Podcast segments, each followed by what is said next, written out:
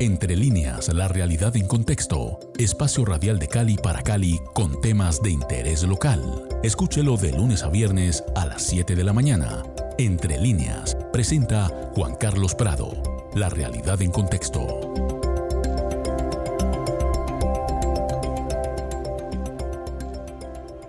Muy buenos días amigos de Javerian Estéreo Cali 107.5 FM. Soy Juan Carlos Prado y estamos empezando Entre líneas la realidad de contexto.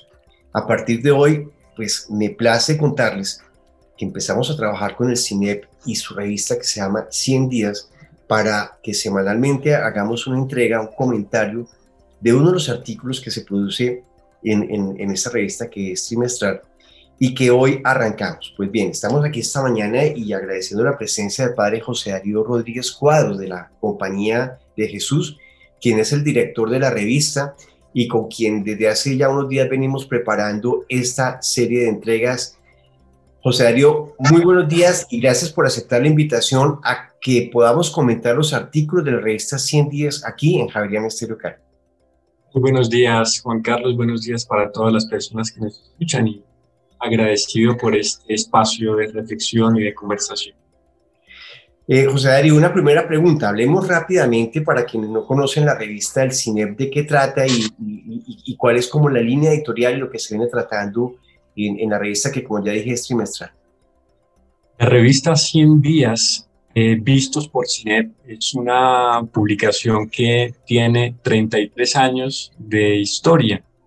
La primera edición salió en el año de 1988 y desde entonces, eh, pues esta revista se ha identificado ha tratado de ofrecerle al público lector una serie de análisis eh, trimestrales de la coyuntura política, social y económica del país.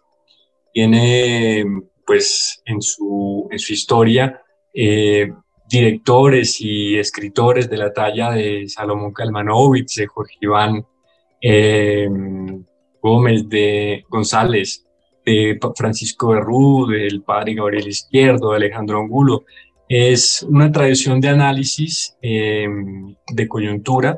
No se trata de una revista con pretensiones de cientificidad, pero sí de unos análisis serios y rigurosos de aquello que está sucediendo en el país eh, cada tres meses.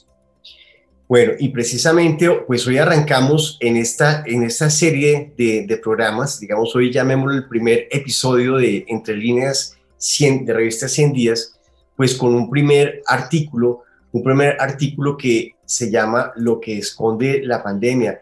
Eh, padre, ¿cómo, eh, pues quiero que me ayude a presentarlo a nuestros invitados que son pues dos de las tres personas que han hecho el artículo Lo que esconde la pandemia en estado de guerra, ese E entre paréntesis, pues igual remitimos a, a la revista, Estado, y creo que es un doble sentido de la palabra Estado. Eh, eh, padre, ¿quiénes son las personas que van a estar hoy con nosotros aquí en esta mesa de trabajo? Bueno, tenemos, tenemos como invitados a, a los autores, bueno, nos haría falta Ana María, pero los autores de este artículo que abre el número 101 de la revista, eh, que son eh, Marta Cecilia García y Santiago Garcés. Son investigadores eh, del programa 2 del CINEP, que es el de movilización social, derechos humanos y territorio, y trabajan pues como miembros del equipo de movilización social en el Centro de Investigación y Educación Popular CINEP. Entonces, Em, les damos la bienvenida a Marta Cecilia y a Santiago. Muy buen día, Marta Cecilia, y gracias por aceptar la invitación. Gracias, Juan Carlos, por la invitación que nos has hecho. Igual para Santiago Garcés Correa por estar aquí en estos micrófonos virtuales de Javier Estéreo. Muy buenos días. Muy buenos días, un placer estar aquí con ustedes el día de hoy. Bueno, Marta Cecilia y Santiago, pues he leído el artículo que está en la revista 100 días, repito, está en la página web del CINEP para las personas que la quieran descargar.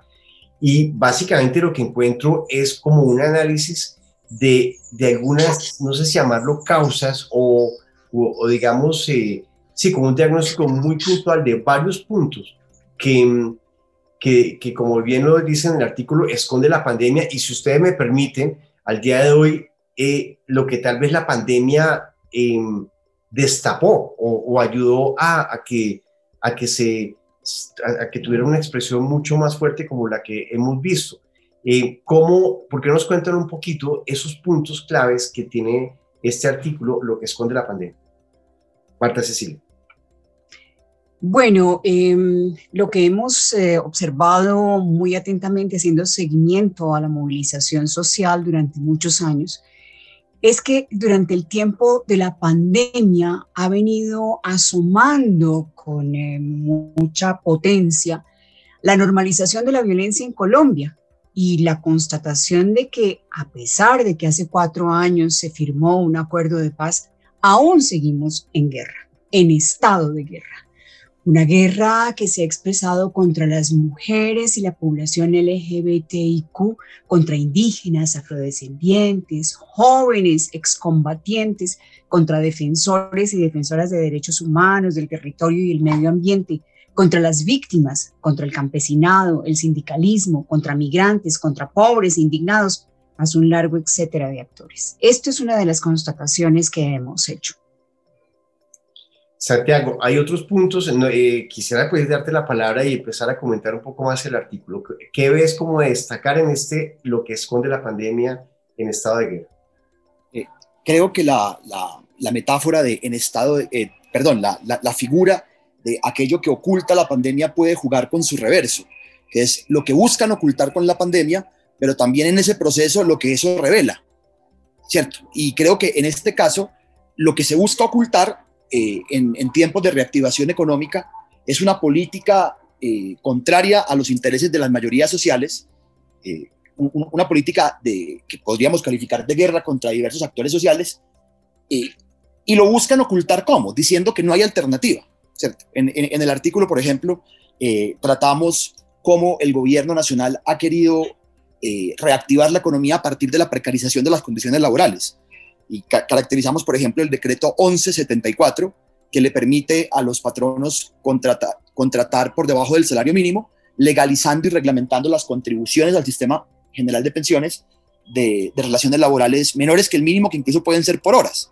Y el asunto es que hay, hay incentivos debido al ahorro prestacional para que un patrón prefiera, prefiera contratar, por ejemplo, a dos trabajadores por medio mínimo en vez de a un trabajador por el salario mínimo. Y a eso, y a eso lo llaman piso de protección social. ¿Cierto?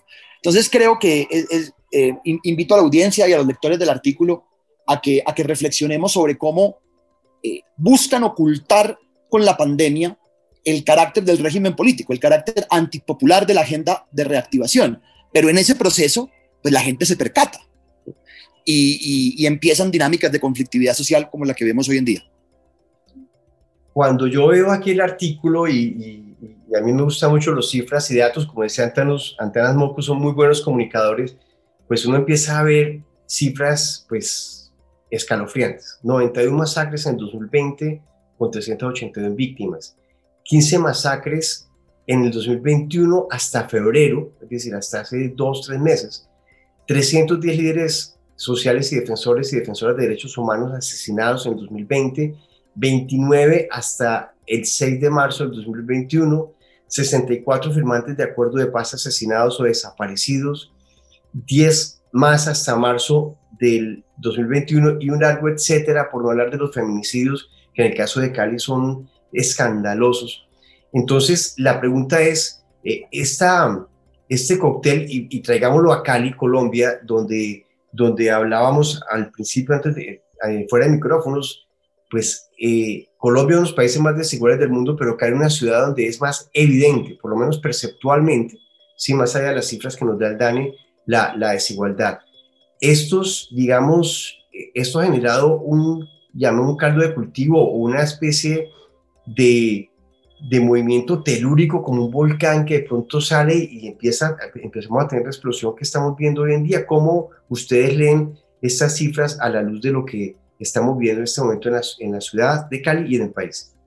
Estas cifras que presentamos en el artículo son tan solo una pequeña muestra y como tú lo señalabas eh, y por, por, la manera como hay que escribir los artículos, pues las cifras van hasta marzo, nos falta abril y mayo y nos falta lo que ha ocurrido en el contexto del paro eh, cuyas cifras de violencia de los derechos humanos y violaciones graves al derecho internacional humanitario son alarmantes porque en 13 días tener la cifra de muertos, desaparecidos, heridos, actos de brutalidad policial, excesos de la fuerza, ¿sí? Entonces dice uno, pues aquí anda mal muchas cosas. Creemos que eh, toda esta explosión eh, de violencias eh, obedecen a lo que de alguna manera la antropóloga argentino-brasileña Rita Segato ha denominado el espectáculo del poder sobre la vida.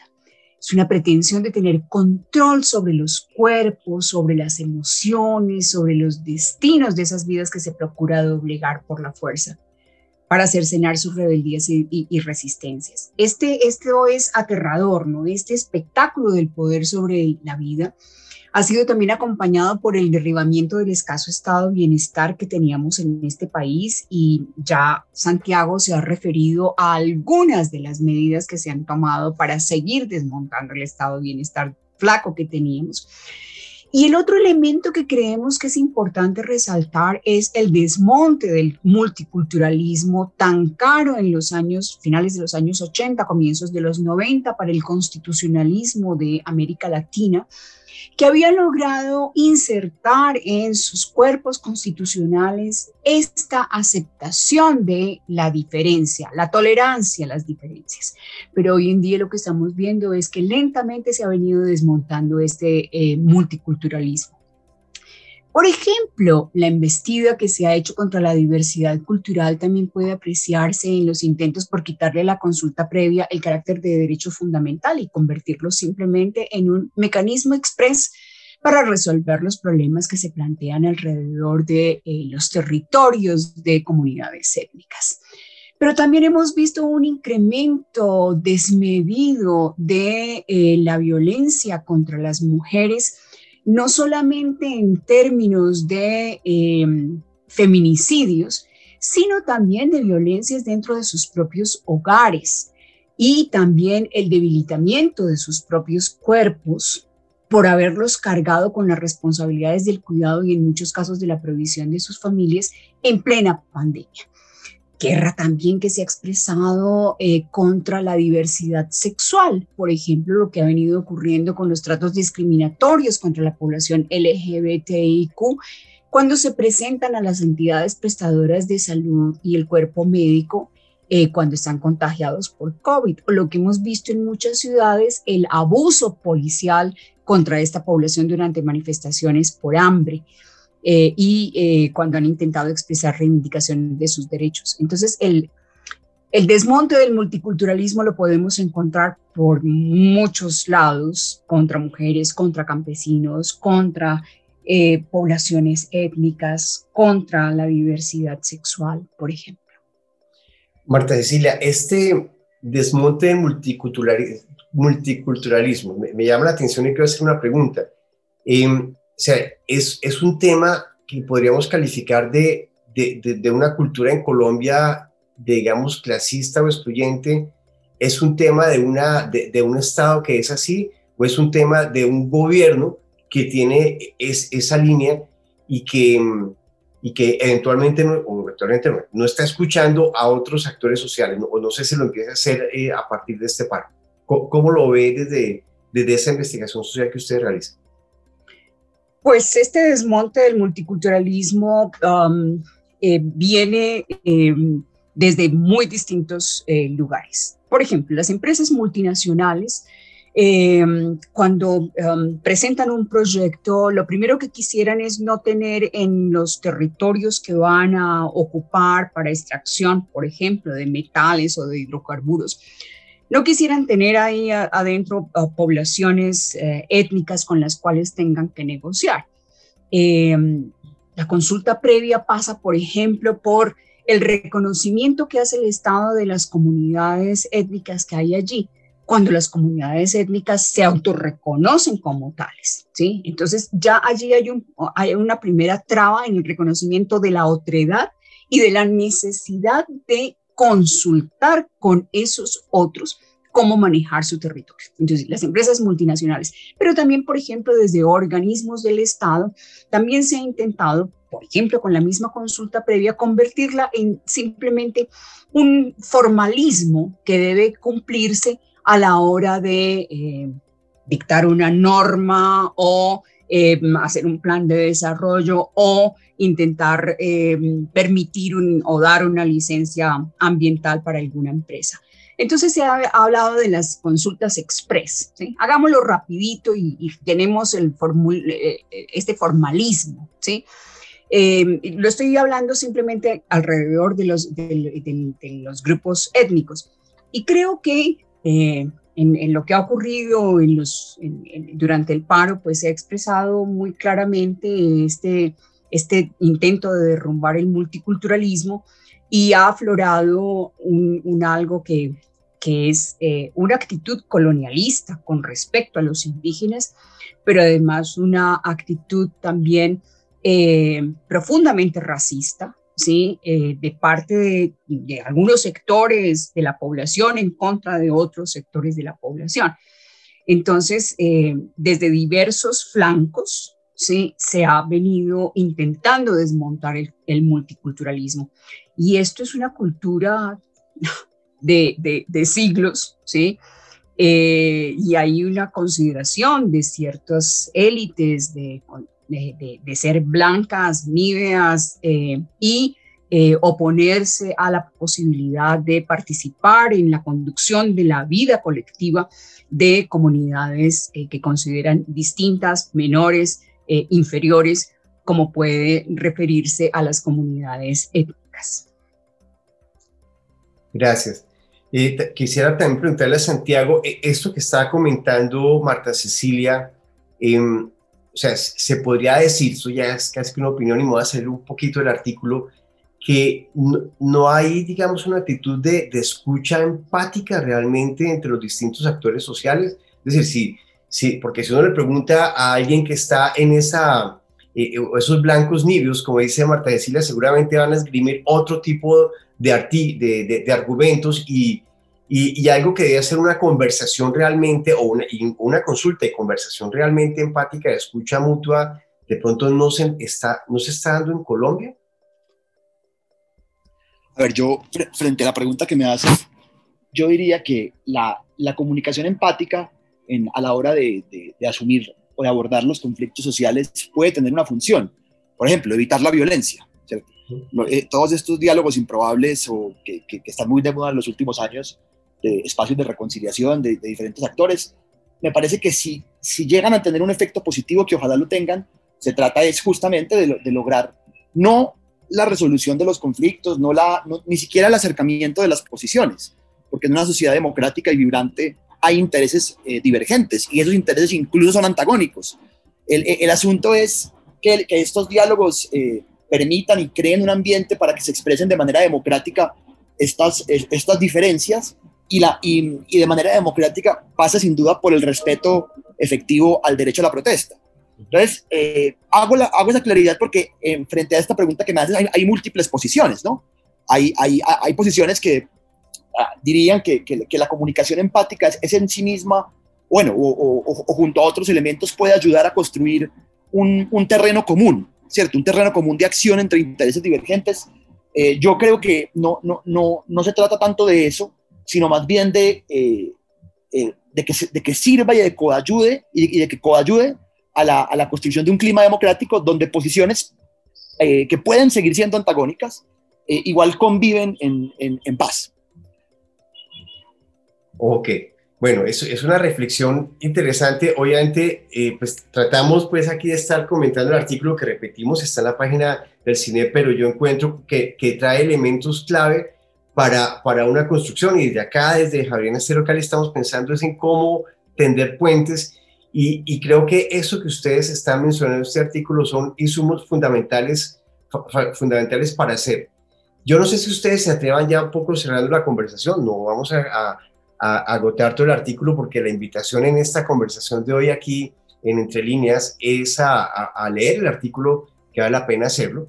Eh, yo no sé si ustedes se atrevan a, plantear, digamos, sobre todo aquí en Cali, buscando los habitantes de Cali una luz al otro lado del túnel en un momento que percibimos una crisis profunda. Eh, ¿qué, debería, ¿Qué debemos hacer como sociedad, entendiendo que, hay posiciones que, lucen antagónicas y que de alguna manera todos deberíamos poner? No sé si Marta Cecilia y Santiago se quieran eh, eh comentar algo al respecto. No, digamos que el, el, qué hacer. Eh, yo, yo lo, a, lo que aspiro, me parece que el escenario deseable para, para salir de este atolladero es que las expresiones de, conflictividad social, de, hartazgo y de impugnación, no solamente al, al, florero de Llorente, que fue la reforma tributaria, sino al modelo, eh, permanezcan autoconvocadas, pero ya no solamente para la movilización o para la confrontación, sino también para la deliberación con otros sectores movilizados, con, con la sociedad civil. O sea, la, la manera como salimos de esta con una, con una democracia fortalecida es si eh, eh, de los barrios, eh, a partir de esta coyuntura, surgen, bueno, ya existen, pero surgen, se consolidan, se proyectan nuevos liderazgos que dialoguen con el resto de la sociedad. Eh, creo que ese es, ese es, ese es como, el, como, como el camino, ¿no? Eh, contrario a la, a la tesis que, que, que, que, opone de manera un poco mecánica eh, protesta pacífica a actos de violencia en la protesta, que sería, no, reivindicamos la protesta pacífica, pero condenamos el acto vandálico que no tiene nada que ver con la protesta. Efectivamente, habrá momentos donde el acto vandálico no tiene nada que ver con la protesta, pero me parece que si, si, si uno es menos normativo y, y, e intenta comprender el estallido social detrás de esas expresiones de, de, de indignación y de ira de, de sectores subalternos, eh, comprendiéndolas se, se, se puede ayudar a construir un clima ahí sí de diálogo no desconociéndolas, ¿cierto? Y de nuevo, esta es una posición entre, entre muchas, ¿no? Sí, no, no, pero es que es muy interesante porque pues, también quiero hacer una pregunta y ponerla aquí en esta conversación. Eh, yo me atrevería a, a, decir, con base en lo que Santiago comenta, que hay nuevas fuerzas, o sea, hablaba de nuevos liderazgos, que nuevas fuerzas que no están representadas por ningún partido político. Eh, me parece que lo que hemos presenciado en Cali muestra que que no hay esa representatividad, no lo hace por el 100% de la población y que han salido nuevas voces que deben ser escuchadas de una manera distinta y que, y que nuestro, en nuestra clase política, y hablo de todos los espectros, no están representando. Marta Cecilia, ¿cómo percibe eso? Juan Carlos, mira, eh, yo creo que hay una cosa que es importante eh, que la tenga en cuenta, particularmente eh, eh los sectores políticos de oficio. ¿Sí? Y es que esta eh, movilización social difícilmente va a poder ser captada, capturada como fuente electoral. Eh, ha habido muchos análisis en la prensa, en el radio, eh, en, entre amigos, que ponen un gran énfasis en ¿y quién se va a beneficiar? ¿Cuál es el precandidato que se va a beneficiar con esta movilización? No, tengamos en cuenta que buena parte de la gente que está en las calles no es electora, no vota, no cree en el sistema mm, partidario, no milita en, en ningún movimiento político. Eh, y no se siente representada de ninguna manera. Eh, fíjate, muchos han dicho, el comité de paro no me representa. O sea, hay un problema con relación al, a qué significa representar y ser representado, ¿sí? Hace muchos años ese problemita existe en este país, pero no lo hemos querido leer. Todos creemos que la movilización, y, a mí eso me parece muy complicado cuando se comienza a decir que eh, las movilizaciones son eh, provocadas, asusadas desde un determinado lugar del espectro político electoral. ¿sí? Eh, no es cierto y creo que este paro eh, vuelve, ya lo habían hecho muchos otros, pero vuelve a poner sobre el tapete esa falta de capacidad de entender, leer las calles, oír el grito callejero, oír, oír y ver los trapos rojos, ¿sí? Y cuáles son las soluciones adecuadas para unas necesidades fundamentales que siente buena parte de la población, ¿sí? que son muy diversas. Lo otro que les preocupa mucho a los políticos de oficio es no poder concentrar en un programa de cinco puntos las múltiples reivindicaciones que han asomado desde hace mucho rato. En el 21N, desde el 21N tenemos 104 reivindicaciones encima de, la, de las mesas de, diálogo, de, perdón, de conversación. Eh, y eso les parece un exabrupto a los políticos de oficio. Preséntenme un pliego petitorio de cinco puntos y lo resolvemos. ¿sí? Por eso les ha gustado el pliego mínimo de emergencia. ¿sí? Pero eso deja por fuera múltiples actores sociales que tienen las más diversas demandas que quieren que se les escuche, que alguien les diga algo respecto a eso, ¿sí? Entonces, los réditos políticos de esto, perdóname, no van a ser para nadie, ¿sí? Eh, no van a ser ni siquiera para las propias organizaciones eh, sociales porque también dentro de ellas ha habido muchas fracturas. ¿Seguimos en el paro o no seguimos? ¿Atendemos al comité de paro o no atendemos al comité de paro? Em, ¿Permitimos que haya representantes que hablen con el gobierno o hacemos asambleas populares? En este momento hay, hay un debate muy fuerte en las calles alrededor de este tema de las asambleas callejeras. Si la gente quiere expresarse en la calle, en los barrios, en las veredas, y que haya posibilidades de, eh, de que alguien o algunos eh, puedan eh, convertir esas pequeñas demandas en unas peticiones más englobantes. Fíjate que una de las demandas que han hecho los jóvenes es, además de la primera, que cese la violencia y la represión durante el paro y que además se investiguen los responsables eh, de esta em, escalada violenta durante el paro. Lo otro que han estado pidiendo es gente experta en metodologías que permitan coordinar esas asambleas populares, ¿sí? Y creo que los representantes que se han, eh, se han designado, que se han designado desde el gobierno, eh, pueden ser todo menos esos expertos en metodologías que permitan eh, recoger las demandas de la gente, oír primero que todo y luego eh, utilizar alguna metodología que permita recoger esas demandas y aunar las demandas y hacer demandas mucho más abarcantes. ¿sí? Pero los réditos políticos, perdóname, yo no, no, no se los atribuyo a nadie. Creo que no va a haber réditos políticos para nadie realmente. Eh, creo que eso es, eh, yo también lo percibo de igual manera. Eh, Santiago, finalmente, es esta generación, estos muchachos que, que han estado en primera línea. En el caso de Cali, les cuento rápido algo que hemos visto y, que lo he oído, de muchachos que dicen, entre morirme de, de hambre en la casa, de COVID en el, en el barrio o de un tiro en un paro, me da igual. O sea, estamos hablando de, de, digamos, de un segmento de población que sin esperanza en Cali, otro segmento de jóvenes que, se, que, que teniendo algunos medios o teniendo medios se solidarizan. Santiago, estamos ante una generación que por fin se paró, dijo, no quiero más, queremos cambiar este país, es una fuerza generacional, ¿tú cómo lo ves? Bueno, digamos que yo veo ahí dos elementos distintos. Por un lado, si hay un cansancio generacional eh, frente al uribismo. También hay una impugnación que puede ser ambigua, que no, o, más que ambigua, que no, que no es necesariamente partisana, pero sí hay una impugnación frente al modelo, ah, dado su incapacidad para generar, pues para mantener, mantener expectativas de futuro.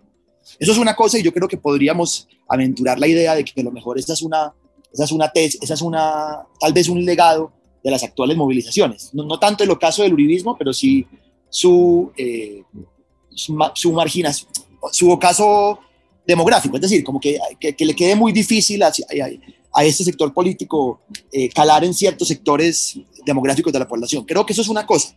Pero otra cosa de lo que me dices de lo, en, tu pregunta, que es estos muchachos y muchachas que están eh, poniendo el pecho en, en, diferentes barrios pues, de, barrios populares de, nuestras ciudades, sobre todo en Cali. La verdad creo que eh, eh, es, una, es, un, es, un, es un actor social que en este momento no es tan visible ni está siendo visibilizado teniendo en cuenta la fuerza dentro del movimiento. Por ejemplo, el día de ayer el presidente Duque anunció la gratuidad en educación superior eh, a partir del segundo semestre de este año para estratos 1, 2 y 3, ¿cierto? Y es difícil pensar que el gobierno hubiera aflojado con esa reivindicación de no ser por las y los muchachos que, que, mantuvieron una acción pues, de carácter disruptiva en, muchos lugares del país.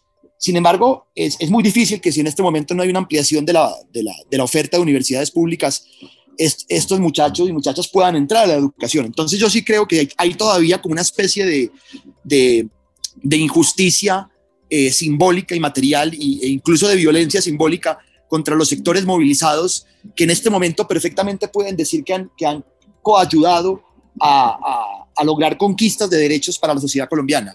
Porque eh, estos liderazgos de los barrios se están autovisibilizando, por supuesto, hacen, ahí, ahí eh, comunican. ayer, por ejemplo, circularon por redes sociales un pliego de peticiones desde Puerto Resistencia, ¿cierto? Pero todavía no llegan a los medios, todavía no llegan a las negociaciones. Y ese es el, esa es la injusticia mínima que hay que remediar. Eh, porque no, eh, porque lo, lo, que decían ayer los, desde Puerto Resistencia era, nosotros no somos representantes del pueblo, somos parte de un pueblo. Y yo creo que de la misma manera como ellos se sienten no representando a nadie, sino, eh, eh, sino más bien luchando por sí mismos, también deberían hablar por sí mismos. No, no, es, no, se trata tanto de, de, esperar que el campo político se modifique para saber absorber esta lógica que en este momento no logra representar, sino abrir los canales de la democracia colombiana a que estos sectores se expresen y se, se expresen y se dirijan por sí mismos. Lo que esconde la pandemia en estado de guerra, artículo en la revista 100 días de Marta Cecilia García, Santiago Garcés Correa, que nos acompañan hoy, también Ana María Restrepo, que nos pudo acompañar hoy. Y en esta primera entrega que hacemos de esta serie de programas, alrededor de los artículos publicados en la revista dirigida por el padre José Darío Rodríguez de la Compañía de Jesús allá en el CINEP. Marta Cecilia y Santiago, muchísimas gracias por abrir el espacio a esta conversación, esta reflexión que sin duda nos da más elementos de juicio para que lo, por lo menos los que estamos acá en Cali eh, estamos pues, realmente ansiosos de, de, aportar a una, a una reconstrucción de, de, tejido social y sabemos que no va a ser tan, tan rápido y sabemos que hay que encarar y asumir esas, esas, estas realidades. Muchas gracias, Marta Cecilia. Muchas gracias, Juan Carlos. Un saludo solidario para ti, para todas las personas que consideran que este paro es crucial y hay que hacer, hay que poner un granito de arena para ayudar a solucionar esto. Santiago, muchas gracias por tu aporte, tu reflexión esta mañana aquí en Javier Estéreo Cali. Muchas gracias a vos, Juan Carlos, por la invitación. Padre José Darío, pues nuestro primer episodio de esta entrega de artículos estaremos dentro de ocho días otra vez aquí al aire y encontrarán esta grabación en, en, el, en el canal de Spotify de, de la revista 100 días del CINEP y también aquí en la página web de Javier Estéreo Cali. Gracias por eh, permitirnos hacer este programa y estos contenidos aquí en la emisora Javeriana de Cali. Muchísimas gracias, Juan Carlos, por esta invitación, por esta posibilidad de reflexionar y pensar en, en común eh, desde el CINEP, desde la eh, emisora de la Universidad Javeriana y desde la Facultad de Humanidades y Ciencias Sociales de la Universidad. Muchísimas gracias. Bueno, muchísimas gracias a ustedes, amigos oyentes, por estar aquí pendientes de estos 107.5 FM. Soy Juan Carlos Prado y vamos con música aquí en Javeriana Estéreo Cali.